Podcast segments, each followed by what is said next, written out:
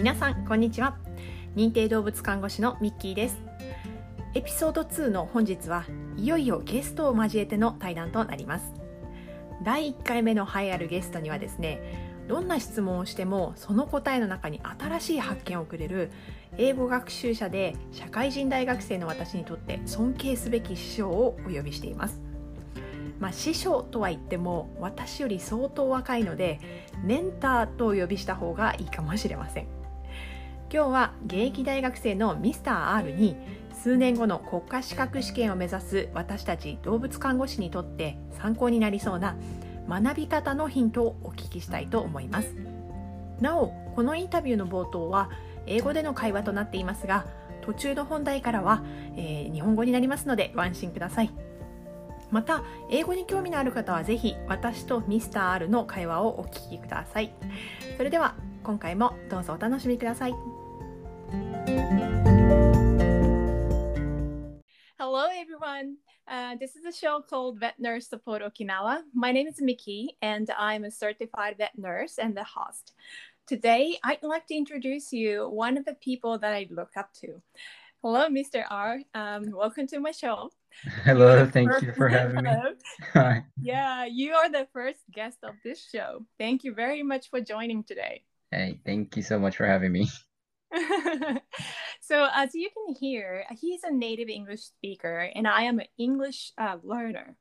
Because he's a native bilingual for both Japanese and English, I ask him for help quite often to understand how to translate or interpreting a particular word from one language to the other uh, when I'm having trouble understanding or translating. And he's not only good at languages, but also very, very good at teaching. Therefore, I'd like to ask him about many topics such as language learning, studying, teaching, and so on. But we have only limited time today, so let's pick up a topic about how to study effectively. So before we start, could you please introduce yourself a little bit, Mr. R? Um, like mm. what you're studying and uh, what you plan to do for now in both English and Japanese. Oh, okay. All right. So, uh, so I go by the name of Mr. R, and uh, I was born in Japan, and I also grew up in Japan, and mm-hmm. um, I went to an international school. So basically, I've been living with both um, English and Japanese Mm-hmm. And so obviously I'm bilingual. Mm-hmm. And uh, currently, right now, um, I'm taking a break from college right now. Mm-hmm. But uh, in the meantime, I'm actually working on uh, mastering another language. Well, not like mastering, but like learning another language, which is mm-hmm. German right now. Mm. And um, I was also teaching mm-hmm. um, as a cram school teacher. I don't mm-hmm. know if um, uh, American, like other countries, are familiar with cram schools. But mm-hmm. yeah, I've been working there for like two years, but mm-hmm. uh, I'm still teaching uh, in a different style mm-hmm. uh, on my own. So I've been basically teaching students for like three years now. Oh. And right now, I'm also working as a translator, and mm-hmm. uh, in some of my like break times, I'm uh, I'm also mm-hmm. working on YouTube right now. Yeah. Oh, I yeah. see. Thank you. So how about in Japanese? That same thing. Please. はい。はい。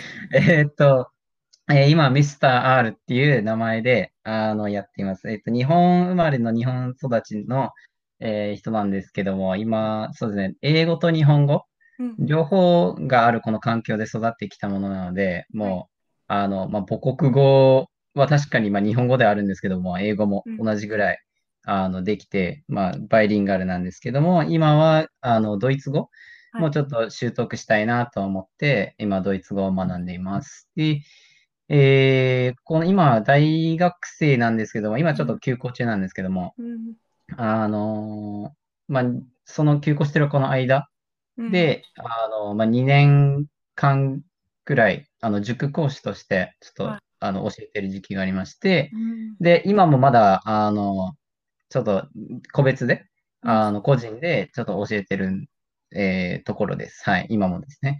で、あとは今は、あと通訳者としても、えー、ちょっと、えー、まあ、働いていて、で、まあ、隙間時間で、まあ、休み時間とかの時に YouTube とかもやってます。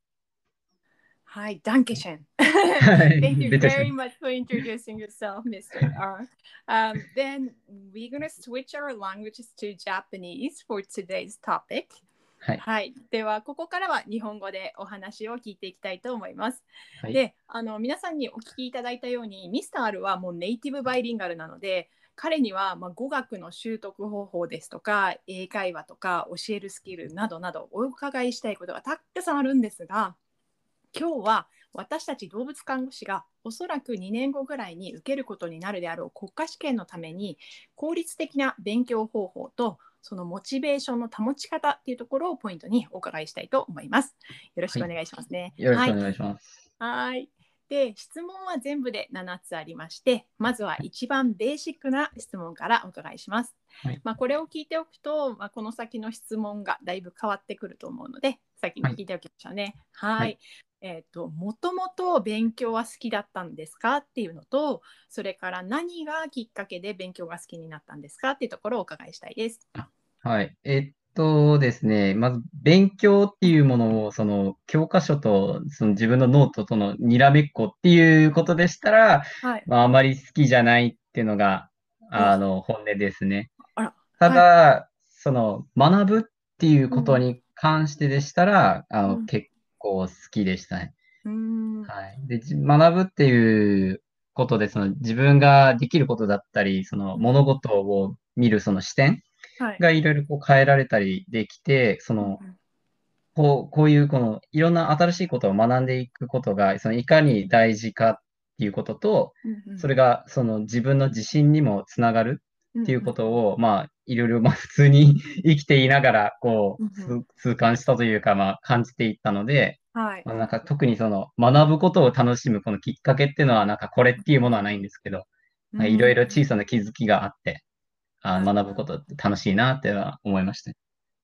ではつまりミスター R が言う学ぶっていうことと勉強の違いっていうのは学ぶっていうのはもう自分から何かをこう新しい知識だったり、はい。情報をこう取り入れていくっていう意味での学びっていうことで合ってます？そうですね。はい。ま、学ぶっていうのは、なんかこう、あの、な、何かをこう、自分の頭の中に入れること、何かを真似たりすること、この学ぶことっていうのは、な、別に何しもその、教科書とノートだけでしかできないことではないので、うん。ま学ぶ方法ってもういろんなやり方がありますし、うん。た楽しむ方法だってありますので、うんうんうん。あそういうことでこう新しい知識を入れるっていうのが、構好きですね。はい。ああなるほど、うん。ありがとうございます。はい。ではですね、質問2番目。えっ、と、今、ミスター R は一応海外の大学に行っているということなんですけど、あの、でいいのかな？で、まあ私も、はい、授業を受けてみて思ったんですが、えー、と海外の大学とかはかなり事前学習とか、はい。あと自主学習が多いんではないのかなっていうふうに思うんですけど、普段そういった自主学習にかける時間っていうのはどのくらい取っていますか？えーっとですね、これがですね、僕結構まあマイペースなんですけど、はい。あの、これなんかスケジュールを組み立てたりとかそういうのしなくて。で、事前学習とか、そういうこう自分でこの何かを学ぶ時のこの時間っていうのは、なんかこれ、これ、これぐらいの時間勉強するっていうのはなんか設定してないんですよ。あの、基本的になんかここまで、あの、勉強するとか、ここまで見るとか、そういう感じで、もう適当に決めてますね。適当にって言っても、まあちょっと、あの、この宿題とかの提出日はいが一番近いやつからこういろいろまあ見ていったりするんですけど、ああ、なるほど。ははい。い。特になんかこういう時間っていうのは、あの、設定してないですね。まあその理由も、あの、やっぱ自分が何かをこう理解するまでの時間っては、測りようもないですし、計算できないですから、やっぱ内容にもよって変わってくるじゃないですか、そのあたりって。はいなので、はい、特になんか時間設定はしてないです。なるほど、深いな、逆に。えっと、では、ちょっと質問を変えると、例えば1週間の間、もしくは1日の間に、大体このくらい勉強してるよっていうのはありますか？ん、それもないですね。あ、ないんだ。え、はいしないときは全くしないけど、するときは何時間かするっていう感じですか？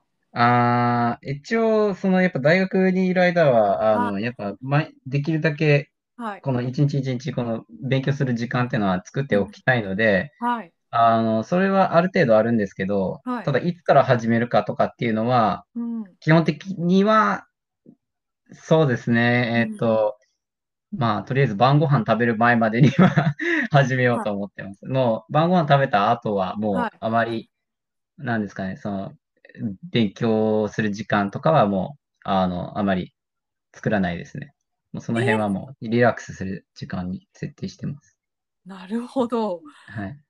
ああ、そしたらちょっと質問3番目あんまりあの答えにくいかもしれないんですけどはい。いろんな教科を、まあ、大学にいると同時に学ぶことになると思うんですがはい。例えば宿題があるとか課題があるっていう時にどんな順番で勉強を始めるのかっていうのをお伺いしたいんですね。例えば、その科目の勉強量なんかやらなきゃいけないボリュームがとても多いので、時間的に、えー、と逆算して優先順位を決めるのかそれとも例えば週間スケジュールなどを組んで、えー、と課題提出日までにこの曜日とこの曜日はこれをやるみたいなところかまたはこう隙間時間毎日の間はいどこか空いてるところに、えー、と少しずつ同時進行していくタイプなのかどの、うん。はい、それとも当てはまらないかもしれないですけど。はい。えっと、まあ、さっきも言ったように、その、なんかこのはい。習慣のこのスケジュールとかっていうのは、まず組み立ててないので、まあ、やう、ん。やってみましたよ。やってみたんですけど、はい。あの、どうも自分が マイペースすぎて、はい。あの、自分が書いたこのスケジュールについていくことができなくて、で、うんうん。もう、や、やる気的にもちょっとなんか違ったのではい。やる気が出ないんですよ。なんか自分にこの時間でやらないとってなったら、それがなんか、い逆に嫌になって、あの、やる気がなくなってしまうんですね。なので、そのスケジュールとかは組んだりしないんですけど、あ、勉強のに関してのスケジュールは組んだりしないんですけど、はい。あの、優先順位は一応決めてて、ではい。さっきもちょろっと話したんですけど、そのうん宿題の提出日はい。がい一番近いものから、あの、大体勉強してまして、はいで、それともう一つは、あの、た、たまーになんですけど、すごはいくこれを学びたいっていうものがあったら、それを一番に優先してますね。うやっぱ好奇心がやっぱその辺ちょっと勝ってしまって、はいどうしてもちょっと調べないと、あの、だから気が収まらないというか、うんうんうんっていうのが、あもし仮にあったら、まあそういうのを優先したりしてますね。でも基本的には宿題の提出日とかをはい優先してますね。なるほど。はいじゃあまあ好きなものから学びたいものから先にやるっていうのとはい提出日が近いもの。じゃあ例えばですね、はいテストが近いよっていう時は、うんなんかき違うスケジュールになったりします？そうですね。そしたら、まあ、まあ、ちょっと宿題とはあんまり変わらないんですけど、今度はそのテストどれが一番最初に来るかっていうのを、はい。あの、いろいろ、あの、そ、そ、その、どれが、どれが最初に来るかっていうのをちゃんと見て、で、それで優先順位を一応決めていくんですけども、うんうんうんでも、そうですね。なんかテストとかになりますと、なんかこう、1日2日でなんか 5, 5科目とか6科目ぐらいなんか終わらせないといけないじゃないですか。そういう感じになっていくと、うーん、やっぱ、やっぱ難しいところはあるんですけども、はい結構事前からやるタイプなので、はい。そういう時には、まあ、どちらかというと、あの、同時進行っていう感じで、隙間時間で、うんなんか、これをちょっと学んでいこう。で、じゃあもう、あの、もう、もう、もう、この科目はもういいやって、こう、ちょっと自分的に疲れたりしたら、もう次の科目に移ったりして、で相当疲れてるんだったら、その間にちょっと休み時間挟んだりしてって感じでやってますね。えっと事前にっていうのは大体のこう目安の日数とかあるんですか？1週間前とかうん2週間前そうですね。ま、前は1週間前とかでやってたんですけど、うん。あの、大学のレベルになってくると、ちょっと一気に難易度が上がったので、うんうん。もう2週間前とかっていうぐらいでもうんう、あの、勉強とか入れるも始めるんですけど、はい。あの、でもなるべくその自分が焦らないようにうんうん。するために、ちゃんとその宿題やってる間に自分が学んでるものがしっかり頭の中に入るように、もうその宿題やってる時でもうなるべくその内容を、あの、覚えようとしますね。理解して覚えようとしますね。あテスト勉強っていうよりはもう宿題の時点ではい。あそこで頭に入れるって感じですね。はい。なるほどそうするとじゃああの二重にこう学び直さなくて済むよそう、そうですね。楽、楽になる、なりますねう。ん後から。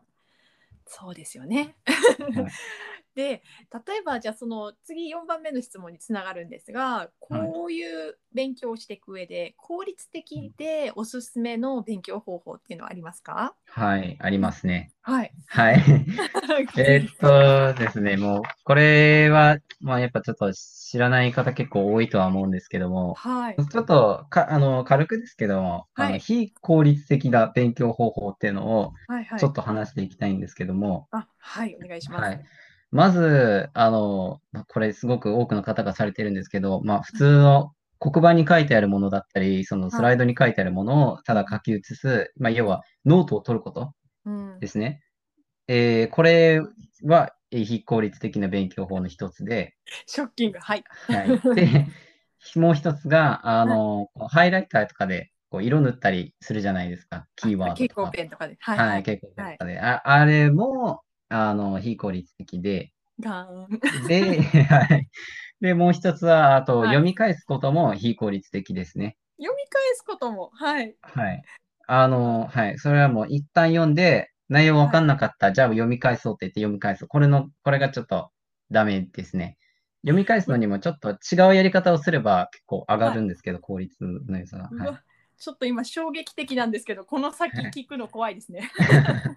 はい、お願いします。はい。まず、まずこの3つはもう、あの、いろんな研究結果が出てまして、はい。で、もうこれはもう、この3つはもうダメっていうふうに、もう分かってるんですね。研究されてるんですね。はい。で、その効率のいい研究、あ、じゃあじゃ効率のいい勉強法っていうのが、はいあの、まあこれ例なんですけども、あの、はい自分の頭からはい。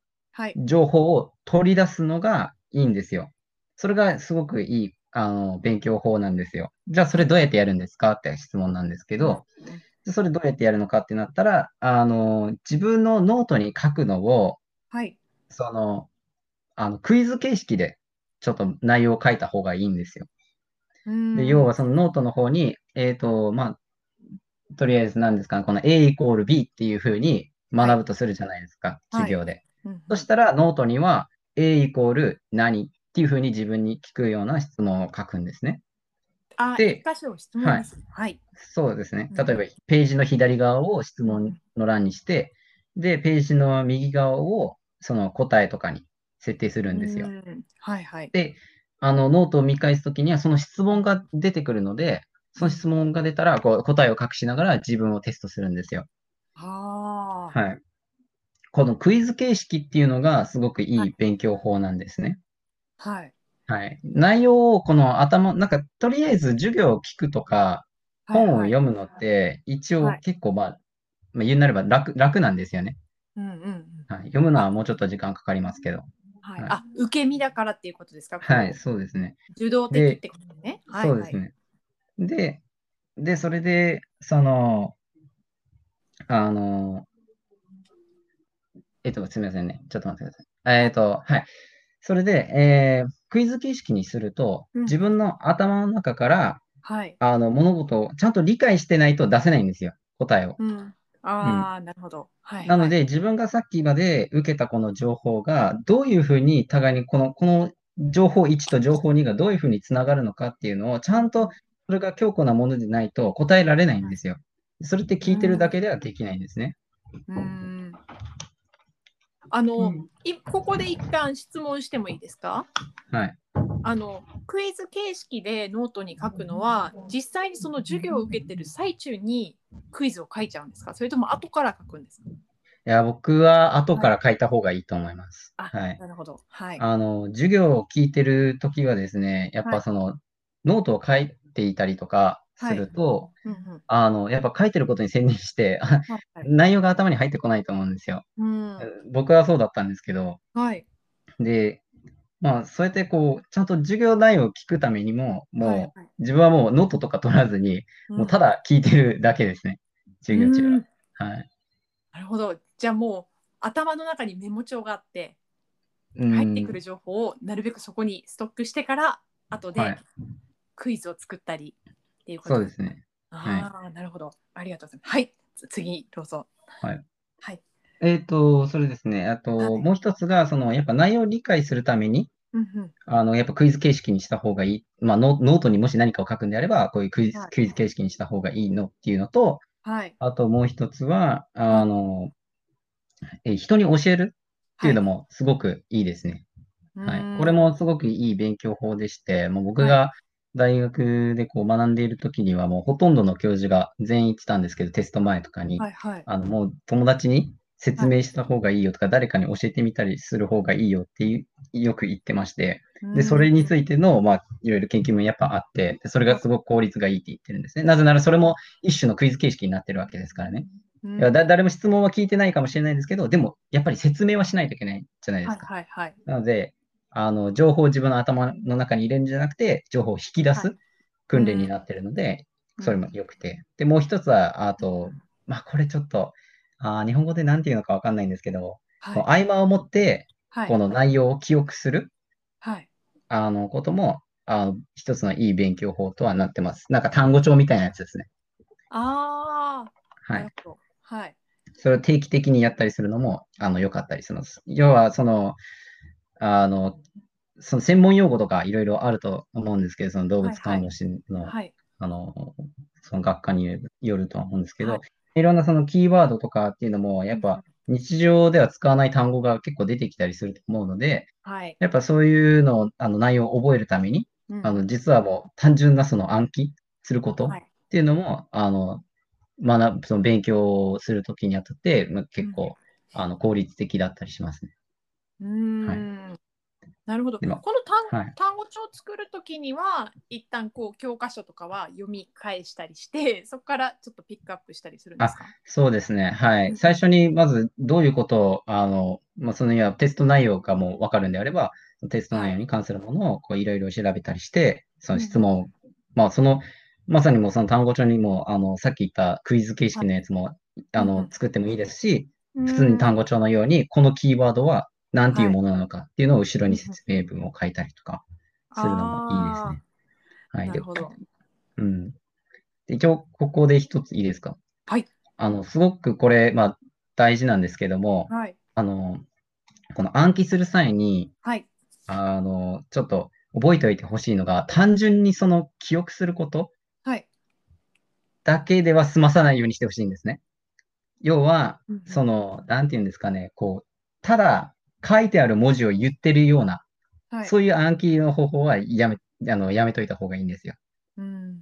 うん、要は、例えばその、ずっと、例えばこう、単語帳の表の方に A って書いてます。で、裏の方に B って書いてるとしうんます。うんうんそしたら、もう毎回その単語帳を見るときに、まあ、A イコール B って、ずーっと、そういうふうに、ただ文字を覚えてるんじゃなくて、はい。やっぱ理解してないといけないので、うーん。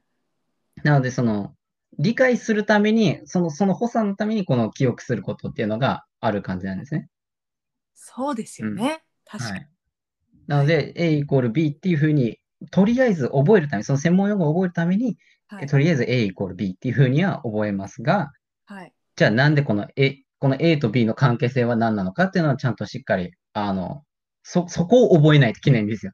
うん、関連付けないとダメですうんはいね。はいはいはい。でそう関連付けるためにクイズ形式が手助けになるんですよ。ああ、ここはなんでこはい。れになるのかってことですよね。なんで A プラス B が C になるのかっていうところのどこかを抜いて、ちゃんと理論を分かっていくってことですね。はい。はははなるほど。うん。要はちゃんと考えてないといけないってことですね。記憶するときにも。本当ですよね。私も英単語を覚えるときにテスト前にわーって何回か同じ単語見たら、なんとなく選択肢があったら、あ、これだって思えるけど、選択肢がなかったらなんだっけって、あの訳語が思い浮かばなくなっちゃうっていうことはよくあったので、そうですね、はいちゃんと理由がわからないとダメってことですね。そうですね。なるほど。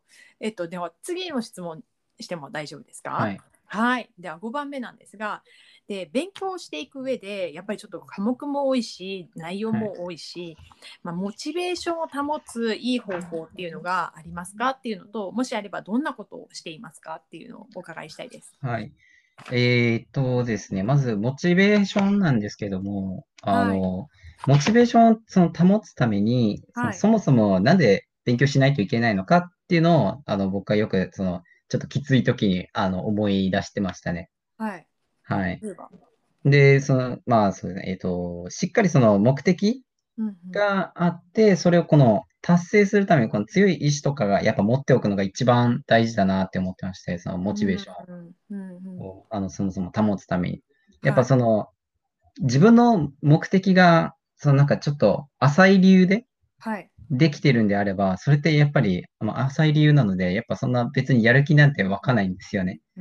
だから自分がすごくやる気の湧くような、そはいの目的とかを設定しておいた方は、すうんうん設定しておいた方が、あの、モチベーションは保ちやすいかなって思うんですね。うんあそうですね。まあ、自分とかだったら、はい。あの、そうですね。まあ、大学のあれでやっぱり医学部目指しているので、うんあの、なんですか、こう、そ、そもそも自分がなんでその医学部にこう入ったのか、やっぱり、あの、いろんな困ってる人がいるので、うん。まあ、その人たちを助けるためにってことを、あの、思い出すんですね。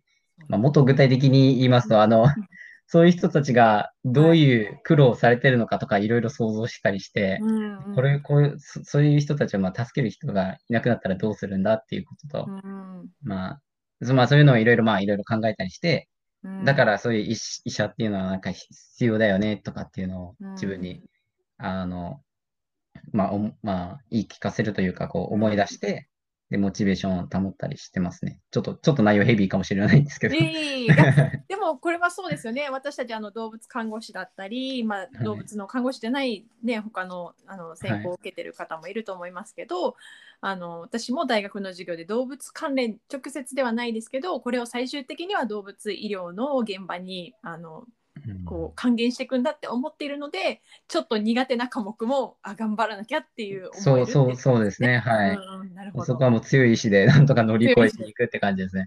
はい。じゃあやっぱり時々思い返してることが大事ですね。はい。うん他にありますか、うんはいはい。そうですね。えっうんと、うんまあ、それと、まあ、ちょっと、それ以外の部分で、要はそもそもちゃんと目的をしっかり持って、それを、それを絶対にクリアしたいっていう思い以外のところで話せば、はい。あの、あとは、まあ、ちょっと、ちゃんと遊ぶ時間を作ったりとか、あの、体を、特に体を動かす時間はい、っていうのを作ることは大事だなとは思ってます。はい。で特に体を動かすところが大事で、もうこれもはいまあやっぱいろんな研究されてるんですけど、はい。あの、ちゃんと体をこうやって動かすと、まあ普通に体にいいっていうこと以外にも、はい。あの、精神衛生上、これもまたいいんですよ。うんうん。やっぱある程度体を動かしたりすると、あの人間ってこう、ある程度達成感を感じるんですね。はい。その体を動かした後にジムに行った時とかに。はいで。その達成感が、まあ、精神衛生上良かったりするので、特にやっぱ大学でちょっと結構きつい、あの、なこう難しい科目をいっぱい受けて、はあの、ちょっと辛い思いしてる方には特にやっぱジムとかに行ったりして体を動かすとかっていうのがいいかなと思います。まあ別にジム限定じゃないですけどね、もちろい。ん。はい。はい。ははいい。あーえ、具体的にミスタールは何かやってるんですか？あ僕は走ったりしてません。おおい、そうなんですね。はないる。ほど。走ったりして、まあ普通のなんか友達が勧めてくる筋トレを適当に やってますね。お友達が勧めてくる筋トレがある。すごいですね。あのそういえばでも私も、えー、と動物動物看護師ってすごい体力使うんですよ。一日中動き回ってて、動物を抑えたりとかあの結構無理な体勢したりするので自分たちの中では結構動いてる方だとは思ってるんですけど、はい。ただ実際に私も動物看護師で走ジョギングスロージョギングをしたりジムに行ってた時はやっぱりちょっとあの実際の仕事で使ってる筋肉と違ったりあとはい走っていく上で見える景色でだいぶこうリフレッシュしたりとか、はい。新たななんかモチベーションだったりアイデアが湧いてくることがあったので、確かに、まあ普段体を使ってるとはいえちょっと違う気分転換としてそういうね、はいトレーニングだったり。うんはい。いですやっぱそのね充実感が大事ですよね。やっぱ怠けてないって感じしますからね。筋トレとかしてますから確か。にそうですね。人間基本的にもう、まあ、どの生き物でもそうですけど、みんな怠けたいものなんで、僕ももちろんそうなんですけどね。なので、それで体を動かすと、あ、何かやってるっていう気分になれるので、充実感っていうのはありますね。はい。うんああとなんかこう 記憶にもいいらしいですよね。あのああ、そうですね。はい。はい。ああ、なるほど。うんじゃあちょっともうもうちょっと最近離れてるんでまたジョギングを始めたいと思います。そうね、今のご時世だとちょっと難しいですからなね。かなかね、いやいやいやでできますできますやります。はい。はい。じゃあ次質問の6番目お伺いしたいと思います。はいえっ、とテストを受ける際にあのここ一番大事なんですね。私はちょっと国家資格を数年後にあの控えているので、テストを受ける際に意識して、あの行っている設問の解き方などはありますか？はい、はい。えーっとですね。まあ、まあ、どういう形式なのか、まあ、いろいろわかんないんですけど、とりあえず、すごく大事なのは、やっぱテストですから、点数稼ぐのがすごく大事なので、もう自分が知っているところから、はい。もう先に解いていくっていうのが、まずこれがもう一番大事ですね。うん。はい。やっぱ時間もったいないじゃないですか。そのはい。難しい質問ばっかり集中していた場合。でそれで時間切れとかなったらもう本当最悪なので、はい。で、テストはその、やっぱ点数が一番大事なので、点数稼ぎに一番知ってるやつから、もうこの答えももう分かるって、絶対分かるっていうやつからも全部解いていって、それでちょっと怪しいかなっていうやつを次に解いていって、難しいやつを最後にっていう風にやった方が絶対にいいと思うんですけど、なるほど。で、はい、その難しい問題とかなんですけども、はい。あの、まあ、えーちゃんと勉強してきました。ちゃんと勉強はしてきたんですけども、いろいろ内容分かってるんですけども、でもはいこの問題ちょっと難しいなとかっていうのがたまにあるじゃないですか。はいはい。で、そういう問題とかを解くにあたって自分がこれ大事だなって思うのは、あの、はいその問題を解いてる間に自分が考えてることっていうのは、あの、もしテストに書いていいんだったり、あるいはなんか別の紙にあの書くことが許可されてるんであれば、はいあの、全部その考えは、あの、やっぱか、あの、書いた方がいいと思います。うん具体的にはどういう感じですことですかねうーん、そうですね。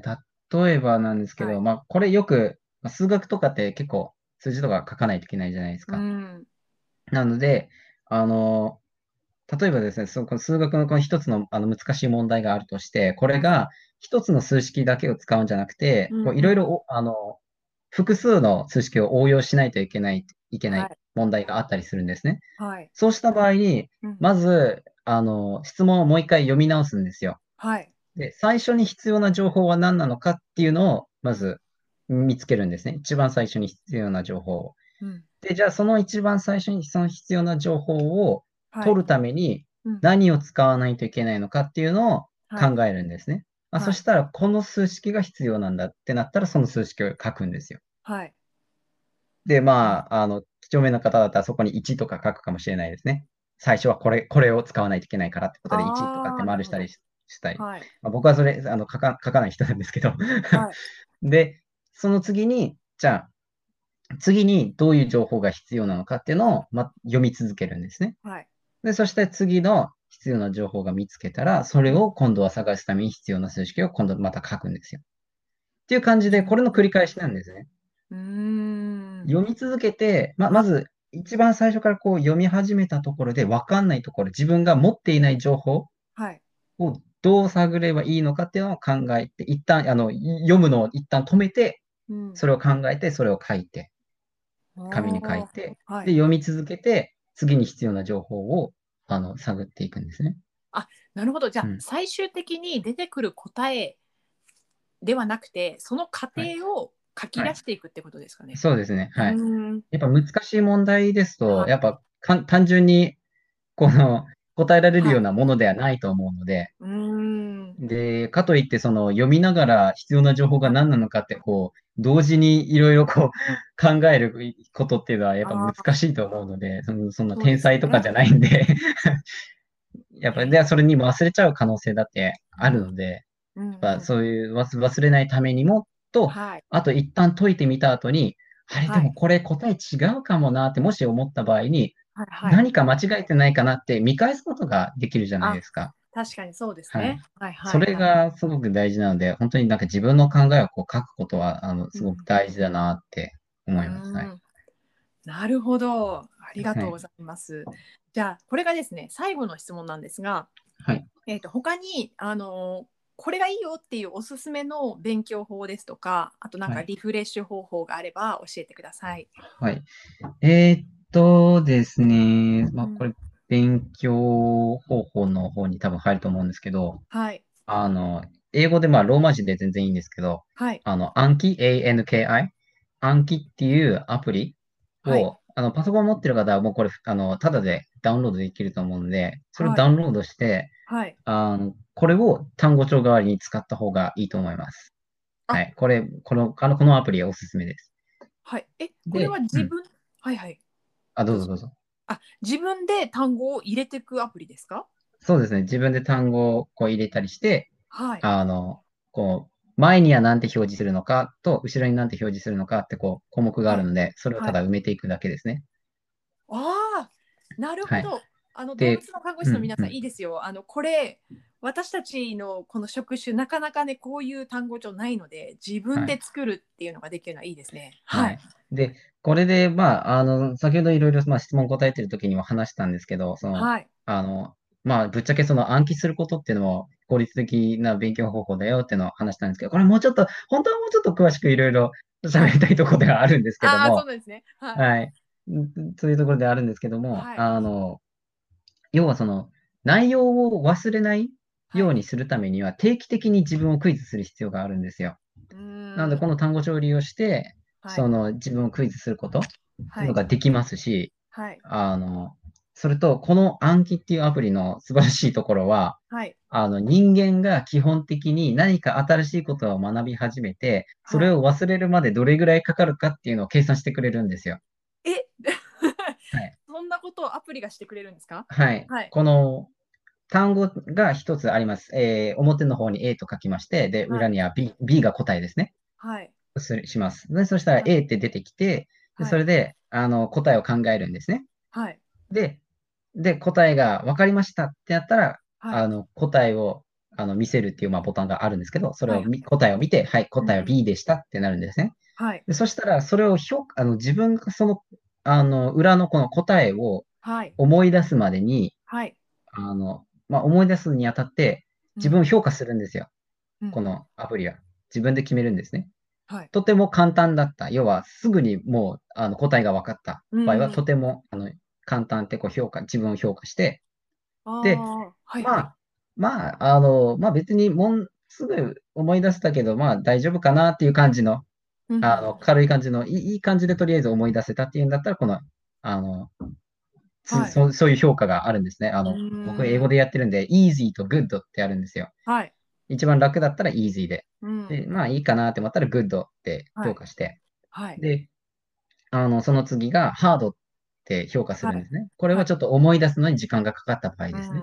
うんで、もう一つの評価が again っていうやつで、はいもう一回っていうやつなんですよ。うん。これはもう全く答えがわからなかった場合に、うんあの、押すやつなんですね。あで自分をどう評価したかによって、あ。はい。この単語、ああるいはまあその、まあ、問題、まあ、本当に単語じゃなくても全然問題とか書いちゃっていいので、はい。その表に書いてあるこの A っていう質問をうんうん。今度いつ聞くのかっていうのが、あの、時間が表示されてるんですよ。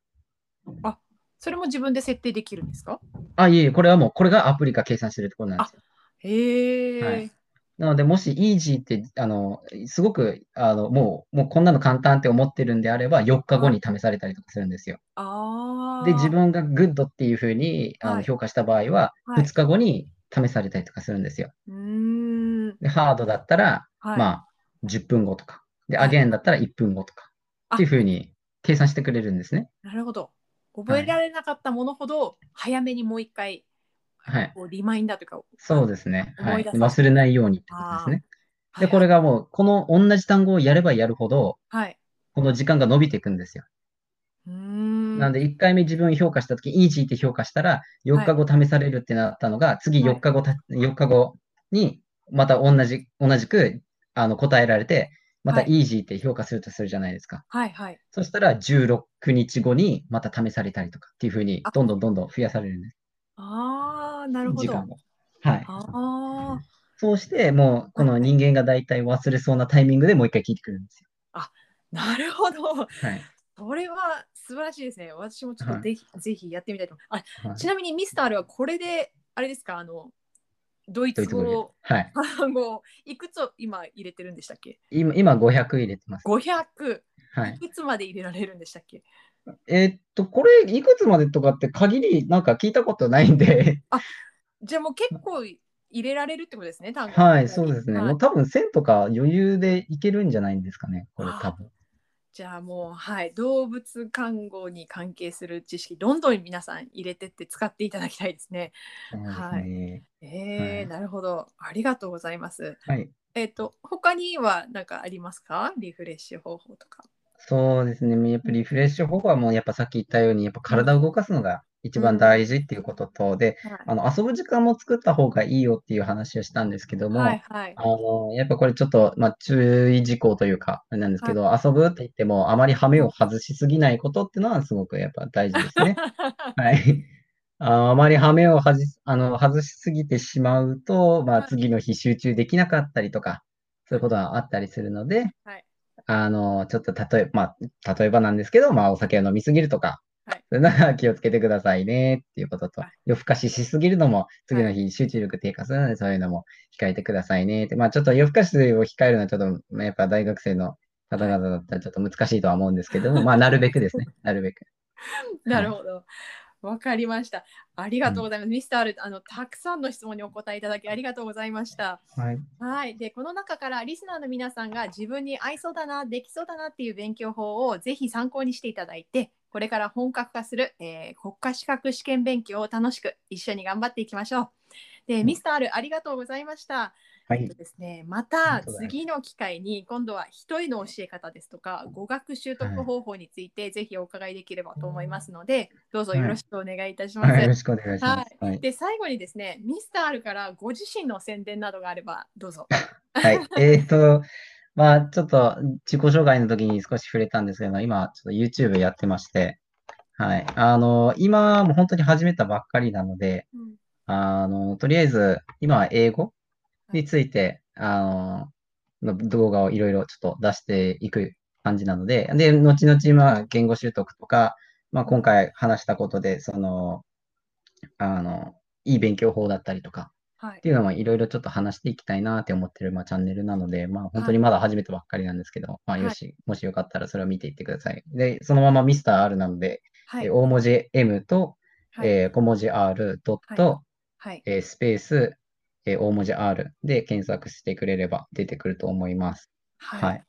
わかりました。あのちなみにですね、はい英語でミスター R って結構日本人にとって発音難しいんですけど、もう一回お願いしてもいいですか？聞いえ、え英語でですか？はい。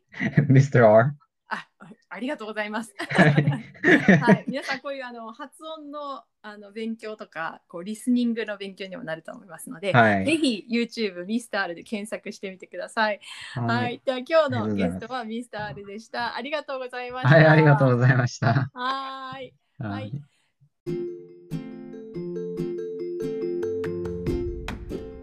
皆様今日のベッドナースサポート沖縄エピソード2をお聞きいただきありがとうございましたいかがでしたでしょうか？